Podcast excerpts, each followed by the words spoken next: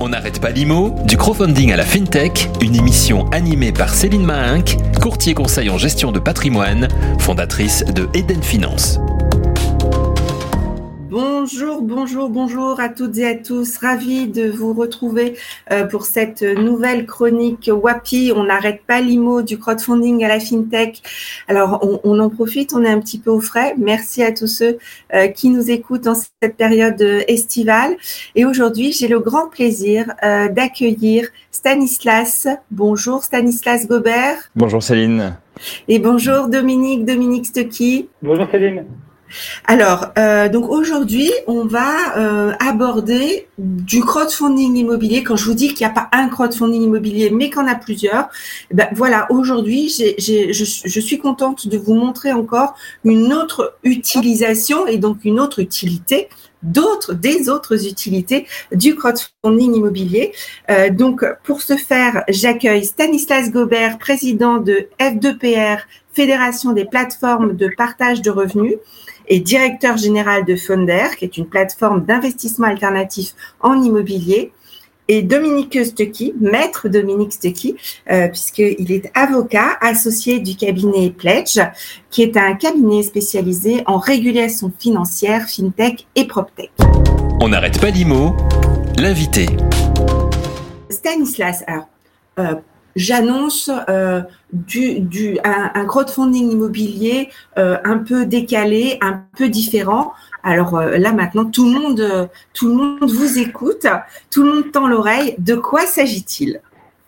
Bah, Tout d'abord, merci pour cette invitation. Donc, ce qu'on appelle le, partage de revenus, c'est une méthode de financement qui propose à des investisseurs d'avancer une somme d'argent à des porteurs de projets, que ce soit dans du locatif, du marchand de biens ou toute autre activité qui n'a même pas forcément de lien avec l'immobilier, avec une rémunération qui sera, elle, indexée sur le chiffre d'affaires généré par l'activité financée. Voilà, donc c'est une espèce d'alignement des intérêts entre l'investisseur qui choisit son projet, qui lui avance de l'argent, et le porteur de projet. Tous les deux ont dans l'intérêt d'aller chercher le maximum de chiffre d'affaires avec l'activité financée. D'accord. Alors dans l'immobilier. Pardon. Donc dans le jargon, on entend royalties, on entend partage de revenus futurs, on entend RBF. Voilà, tout ça, c'est ce qu'on vient de décrire aujourd'hui. C'est ça? Exactement. RBF, c'est la version, c'est l'anglicisme. Partage de revenus, c'est euh, la notion qui, est le plus équivoque d'un point de vue économique. Et euh, royalties, c'est euh, un anglicisme, mais qui n'a pas de, qui n'a pas de lien, mais qui permet la compréhension aussi assez simple. C'est-à-dire que on, partage un chiffre d'affaires comme dans l'art en ce qui concerne les royalties. D'accord. Donc, si on dresse le cadre, le, cadre global du crowdfunding immobilier, on, on visualise combien? Deux, trois, du coup, c'est ça? Trois, trois fonctionnements il y, a, il y, a, trois fonctionnements. Euh, oui, alors on, on se met pas forcément sous la houlette du crowdfunding parce que le crowdfunding a une forte connotation euh, d'un point de vue réglementaire, juridique et économique, quelque chose qui est, qui est, historique. Mais en effet, certains marchands de biens vont se faire financer avec du, du crowdfunding sous forme de prêt. Donc c'est de l'argent qui est prêté avec un taux d'intérêt fixe et défini à l'avance. Euh, certains porteurs de projets vont distribuer des actions, donc émettre des actions pour se financer. Et euh, dans notre cas, nous, c'est plutôt euh, une avance d'argent, mais pas sous forme de prêt parce que la rémunération n'est pas fixe. Elle dépend vraiment du chiffre d'affaires généré. Alors, est-ce qu'il y a un cadre réglementaire à ce fonctionnement aujourd'hui? Alors, aujourd'hui, cette activité, elle s'appuie sur un, un contrat qui euh, n'est pas réglementé contrairement au crowdfunding sous forme de prêt ou sous forme d'action, qui sont les deux grandes verticales euh, existantes sur le marché. Quand on parle de crowdfunding, on pense tout de suite à ces, ces deux-là. Euh, c'est un contrat de partage de revenus, quelque chose qui se fait et qui est encadré par le, notamment le, le droit civil, euh, où on a chacun sa, sa part du contrat, l'un avance l'argent et l'autre partage son chiffre d'affaires. Du coup, il va y avoir des avantages et des risques sur un, un, contrat qui n'est pas strictement encadré réglementairement parlant en termes de crowd. Bien sûr, la réglementation, elle est généralement faite a posteriori parce qu'il y a un business qui se développe et on cherche à protéger les investisseurs. Donc, ce qui est tout à fait euh, louable. Hein. L'idée là n'est pas de, de, contourner la réglementation, euh, c'est tout simplement qu'il n'y a pas de réglementation qui permette euh, d'émettre ce genre de contrat euh, dans un cadre précis. Donc, le risque, il est en effet que certaines plateformes puissent abuser de cet outil échappant à la réglementation et donc à l'autorité des marchés financiers dans des conditions qui ne seraient pas viables.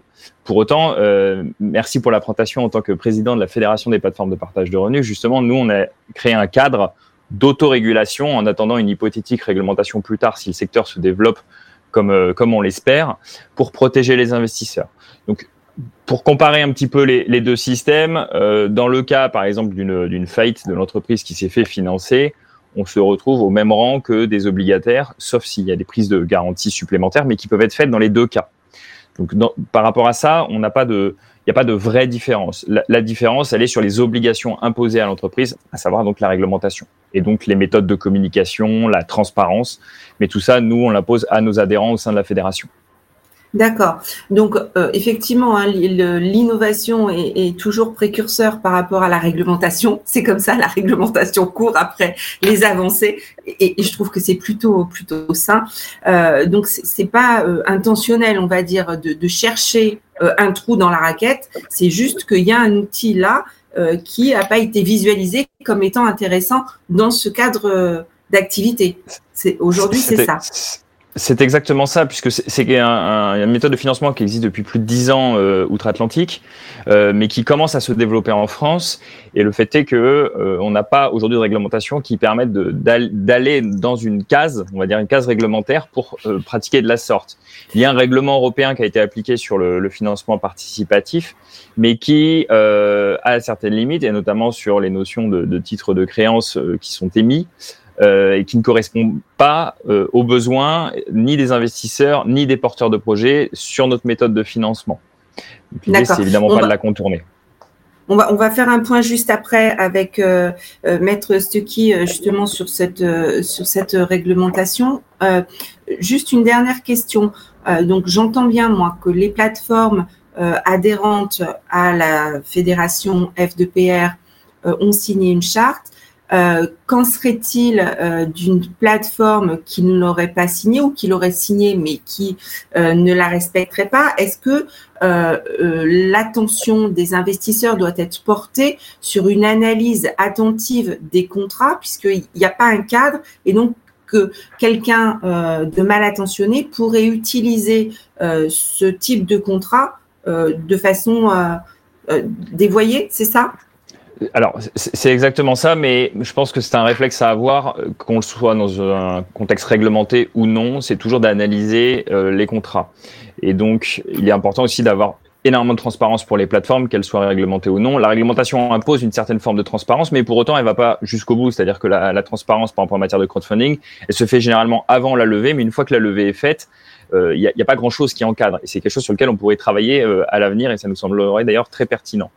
Euh, donc l'idée, c'est en effet analyser toujours euh, qui sont les porteurs de projets, est-ce qu'ils ont une expérience, est-ce qu'ils peuvent justifier d'éléments rassurants sur leur expertise et leur professionnalisme dans le secteur dans lequel ils vous sollicitent pour investir. Ça, c'est au niveau des porteurs de projets, mais au niveau de la rédaction même, euh, j'aurais envie de dire intrinsèque du contrat, est-ce qu'il y a des points d'attention dans un contrat de royalties? Alors bien sûr, qu'est-ce qu'on apporte? Quelles sont nos obligations à nous en tant qu'investisseurs? Et enfin quelles sont les obligations euh, du porteur de projet en face en termes de reversement? Qu'est-ce qui vous est dû? Et donc il faut évidemment se méfier aussi des communications des plateformes en termes de rendement parce que euh, les rendements sont hypothétiques dans la mesure où ils dépendent du marché de l'immobilier, euh, principalement locatif dans notre cas. Euh, donc, il est assez aisé pour des plateformes de vouloir certaines largesses en vous expliquant que vous allez faire une plus-value, par exemple, qui vous serait également partagée. Sauf que la plus-value, il n'y a rien de plus hypothétique. Donc, évidemment, il faut se méfier de ces éléments-là et tout, relire et tout mettre en doute. La mise en doute dans, dans, dans un investissement, c'est ce qu'il y a de mieux à faire, je pense. Alors justement, on, en reparlera tout à l'heure avec euh, les nouveaux enjeux euh, euh, structurels et conjoncturels du marché de l'immobilier. Mais tout de suite, je, voudrais faire rebondir Maître Stucky sur la réglementation ou la non-réglementation. Donc on en est où aujourd'hui Parce que notre gendarme, c'est quand même l'AMF. Il me semble qu'il y a une, une position en, cadeau de fin d'année, hein, parce que de, mémoire c'était le 23 décembre, euh, sur euh, donc les, les, les, royalties. Euh, racontez-nous pour nous, simples mortels non avocats, parce que la position de, de, de l'AMF de, de, décembre 2022 L'AMF, elle a rappelé à juste titre euh, que euh, la communication d'un certain nombre de plateformes, qui d'ailleurs utilisaient en général le terme royalties, était extrêmement ambiguë. Ambiguë parce que certaines plateformes faisaient miroiter un espèce de droit de propriété à des investisseurs qui n'en avaient absolument pas. Euh, elle était également confuse, cette communication, parce qu'elle terme royalty laissait penser qu'il y avait potentiellement des droits de propriété intellectuelle ou quelque chose euh, qui s'en approchait, euh, qui était reconnu aux investisseurs. Et là aussi, euh, ce n'était pas le cas. Euh, donc l'AMF a eu d'abord comme objectif de dire attention, soyez précis, vous autres plateformes, sur les termes que vous utilisez. C'est la première chose. La deuxième chose, c'est que l'AMF a voulu faire entrer, et c'est vrai que c'est souvent le cas du point de vue d'un régulateur, faire entrer dans la réglementation des choses qui n'étaient pas nécessairement euh, prévues pour y entrer. Et en fait, c'est là où un peu le bas blesse, c'est-à-dire que l'AMF a une position qui se distingue de beaucoup de ses homologues européens en voulant faire entrer euh, dans la réglementation du financement participatif, et notamment le, le règlement européen euh, sur le prestataire de services de financement participatif euh, des, euh, des produits qui n'en relevaient pas. Alors pourquoi l'a-t-il fait? Eh bien tout simplement parce que le régulateur a pensé, à juste titre, qu'il fallait poursuivre euh, les efforts portés par l'association F2PR de transparence et même les inscrire dans un cadre contraignant. Le problème, c'est que le régulateur français n'en a juste pas la possibilité il ne peut pas euh, créer du droit, il ne peut que interpréter le droit existant. Or, en France, euh, la notion de titre financier qui permet effectivement d'encadrer euh, les, les, plateformes qui les proposent, cette notion de titre financier est très claire. Elle comprend d'un côté les titres de capital, grosso modo des actions, et de l'autre côté les titres de créance pour simplifier les obligations. Or, euh, Gobert l'a bien dit, le contrat de partage de revenus euh, qui, euh, certes, prévoit une créance au profit des investisseurs, mais une créance qui est conditionnelle et surtout qui est variable dans le temps, ne crée pour autant pas de titre de créance. Et c'est bien ça qui, est gênant dans la position de l'AMF, c'est qu'elle a voulu, à juste titre, créer de la transparence pour les plateformes qui n'en faisaient pas preuve, mais qu'elle s'est sentie autorisée à réécrire le droit français en finalement euh, modifiant et tronquant la notion de titre de créance, puisqu'elle a dit qu'en fait, euh, si je simplifie, toutes les plateformes qui proposent du RBF proposent d'investir dans des titres de créance. Ça n'est juridiquement pas le cas. Donc finalement, l'AMF a eu raison dans son objectif et probablement euh, tort dans son application par une, une approximation euh, qui euh, aurait euh, sans doute mérité davantage d'échanges avec les professionnels. D'accord. Donc, en gros, la démarche euh, serait salutaire et, et, serait constructive pour le secteur et le secteur est à l'écoute et ouvert à, à, à ces échanges. Euh, mais en l'état, euh, on a l'impression que le travail n'est pas achevé. Le, le, métier est toujours sur l'ouvrage. Oui, on a, eu, on a eu un sentiment d'une certaine forme de précipitation dans la communication de l'AMF, qui est un peu dommage mais c'est pas c'est pas grave au sens où on peut bien sûr euh, euh, poursuivre les travaux comme comme vous le dites, c'est-à-dire on peut tout à fait imaginer que la discussion reprenne sur de bonnes bases, les concepts étant clarifiés et la volonté étant partagée d'une meilleure transparence et d'une loyauté vis-à-vis -vis des investisseurs, c'est quand même ça qui doit être le guide de toute action, qu'elle soit réglementaire ou d'autorégulation, c'est toujours de protéger les épargnants eh bien, je dirais, sur ces bonnes bases-là, il est tout à fait possible de euh, soit s'approcher d'un cadre légal qui serait euh, du coup du, du, ressort du législateur, et je pense que tout le monde euh, y serait favorable, soit à défaut de cadre légal, euh, d'un cadre autorégulé avec une véritable discipline interne et même potentiellement des pouvoirs d'exclusion à l'encontre de ceux qui ne respecteraient pas les droits et les intérêts des investisseurs. Donc en fait, si je comprends bien, il n'y a pas forcément une épée de Damoclès au-dessus de la tête des plateformes qui font du partage de revenus futurs, on va dire, par rapport à l'instauration, à la, date butoir du 10 novembre et du statut européen, il n'y a pas cette épée de Damoclès-là. Pour autant, les plateformes sont ouvertes à la discussion, mais aujourd'hui, on ne visualise pas véritablement ce que l'AMF attendrait et quelle serait l'alternative. C'est ça, c'est on est ouvert à, mais on ne visualise pas encore ou on a des pistes de ce qui serait acceptable et pour les plateformes sans se renier et pour l'AMF, euh, que ce soit tolérable Il y a des considérations politiques, bien entendu, parce que comme vous dites très justement, il faut euh, euh, ne pas, il faut éviter que le régulateur perde la face ou donne l'impression qu'il a qu'il a été un peu vite en besogne. Mais le plus important, c'est pas ça. Le plus important, c'est surtout que le dialogue ait lieu, qu'il soit maintenu, qu'il soit alimenté, je crois qu'encore une fois, à partir du moment où tout le monde est animé du même, euh, du même dessin qui est de protéger les investisseurs et d'éviter des abus, parce qu'il y a eu des abus certaines plateformes, il faut absolument le souligner, euh, éviter des abus, éviter des erreurs, euh, je pense que ça peut être salutaire. Ça peut être salutaire parce que, et je pense que ce n'est pas à moi de le souligner, mais je laisserai la, parole à Stanislas là-dessus, on a des enjeux euh, de financement dans l'immobilier notamment euh, que le RBF peut euh, véritablement poursuivre, qui permettra probablement même de surmonter à condition évidemment d'un cadre qui soit clarifié. Et je pense que c'est intérêt des pouvoirs publics que de favoriser une innovation en finance, notamment dans le, dans, dans le financement immobilier.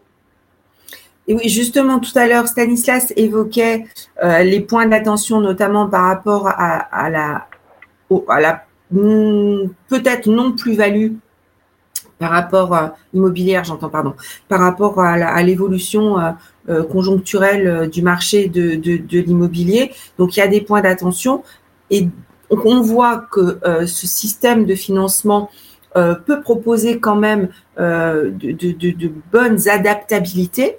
Euh, donc, redites-nous un peu comment vous visualisez, alors peut-être pas le rôle sociétal, je ne sais pas si on peut employer ce terme-là ou pas, mais comment vous visualisez le rôle des plateformes en partage de revenus, euh, par exemple, euh, face aux enjeux climatiques? Alors, dans un contexte de, hausse des taux et de, complexité aujourd'hui pour se faire financer, le besoin en, quasi-fonds propres toujours plus, toujours plus important pour les, investisseurs immobiliers, c'est une méthode de financement, le partage de revenus, qui, comme je l'évoquais en introduction, aligne les intérêts et met l'investisseur et le porteur de projet un petit peu dans la même barque, euh, puisque leur rendement, c'est leur chiffre d'affaires. Et donc, dans ce contexte-là, et dans un contexte de, volonté de rénovation et de besoin de rénovation aussi du parc, en matière de, performance énergétique, notamment, on a des plateformes euh, au sein de la fédération qui sont spécialisées sur la rénovation énergétique et qui trouvent en cette méthode de financement quelque chose de très flexible et avec une volonté pour l'investisseur aussi, peut-être d'avoir un rendement moindre que ce qu'il pourrait avoir sur euh, du, financement de, promoteurs immobiliers sur des plateformes de crowdfunding plus classiques, mais avec un, réel enjeu sociétal et du sens à son investissement. Euh, on n'est pas là pour prêter de l'argent à euh, forcément un promoteur, mais on peut aussi accompagner euh, un, propriétaire d'un immeuble de rapport qui, souhaite faire de la rénovation énergétique avec une certaine souplesse dans l'investissement, ce qui est aujourd'hui vraiment nécessaire au regard des, taux et, et du secteur immobilier de manière plus générale. Donc concrètement, la souplesse dans l'investissement, ce serait par exemple de ne pas verser pendant la période des travaux euh, des intérêts des, coupons, enfin des, souscriptions euh, mhm. réalisées et de la décaler au moment où c'est reloué. Ou ce, serait ça concrètement? Alors concrètement, c'est ça, c'est-à-dire que les intérêts versés, c'est du chiffre d'affaires en fait. Donc si euh, on fait une on achète un immeuble et qu'on fait une rénovation pendant six mois et pendant laquelle il n'y a pas de loyer, il n'y a pas d'intérêt. Mais par contre, au bout des six mois, les premiers loyers tombent et donc le partage de revenus a lieu. Et donc c'est cette flexibilité du contrat qui nous permet de, euh, bah, qui fait que cette solution est très avantageuse pour faire du, de la rénovation énergétique. D'accord, c'est un petit peu le délai de jouissance qu'on a dans la pierre papier traditionnelle. Ça, c'est pendant que pendant que j'ai pas investi, euh, pendant que ça me rapporte pas, euh, ben, je peux pas, je peux pas verser. D'accord. Mais ce délai de jouissance, on a un sens en face. vraiment, on a un sens au niveau, de la société. C'est oui, oui, et de la et de, de l'aide à la rénovation du énergétique du parc immobilier. Bon, ben en tout cas, un grand merci à tous les deux pour ce tour d'horizon. On n'arrête pas l'IMO, la question sur l'immobilier de demain. Et donc j'en suis à la transition parfaite euh, puisqu'on parle de d'environnement, d'enjeux. Et donc la, la question euh, de, que je pose systématiquement, c'est quelle est votre définition de l'immobilier de demain? L'immobilier de demain, alors c'est un, très très vaste sujet. Euh, en matière de financement de l'immobilier de demain, euh, on, on, va de plus en plus vers ce qu'on appelle la tokenisation immobilière. Donc là, on en parle sur, la, sur le partage des revenus, mais ça peut être aussi la, une méthode d'achat, de financement euh, participatif ou à plusieurs. Euh, donc des méthodes de financement qui vont, qui vont évoluer avec une volonté des investisseurs qui de plus en plus s'intéressent et euh, deviennent de plus en plus avertis aussi sur la, sur la matière, en, en la matière. Euh, donc quelque chose qui on va évoluer comme ça sur le, la notion même de droit de propriété. On le voit aussi avec certaines villes qui ont tendance à proposer des des, des, des baux extrêmement longs, euh, de la quasi-propriété. Voilà. Je, je, je, vois des évolutions comme ça en matière de, de propriété elle-même. D'usage, euh, c'est ça, d'usage. Bon. L'usage et la propriété, oui. Bien, merci, un, grand merci à tous les deux euh, pour ce, ce, moment de, de partage. Euh, donc le, le, crowdfunding en partage de revenus, ben, ça, ça, a quand même des belles perspectives euh, en termes d'utilisation de, concrète pour les porteurs de projets, pour les investisseurs, pour la société. Si on est dans le meilleur des mondes, ça se passe bien. Comme c'est pas régulé, si on a des gens qui veulent faire un peu à travers, bah, Là, il y a un risque. Donc, euh, encore euh, de l'attention à porter, mais euh, pas tout jeter dans l'eau du bain parce que il y a des choses positives dans ce, ce nouveau crowdfunding immobilier. Un grand merci à tous les deux. Merci à nos. Donc, je, je, je, vous représente, enfin, je, je, je redis, hein, euh, Stanislas Gobert, donc président de F2PR, Fédération des plateformes de partage de revenus et directeur général de la plateforme d'investissement alternatif en immobilier Funder et maître Dominique Stucky, avocat associé du cabinet Pledge, qui est donc un cabinet spécialisé en régulation financière, fintech et proptech. Merci à tous les deux. Merci à nos auditrices et à nos auditeurs. Euh, passez un bel été et euh, ben, je vous retrouverai, euh, on vous retrouvera. J'espère que vous aussi, vous serez là. On se retrouve avec grand plaisir, en tout cas pour moi, c'est sûr, à la rentrée. Très bel été à tous. Merci, merci. À bientôt. On n'arrête pas l'IMO, une émission présentée par Céline Mahinck. On continue l'IMO sur fintech.imo.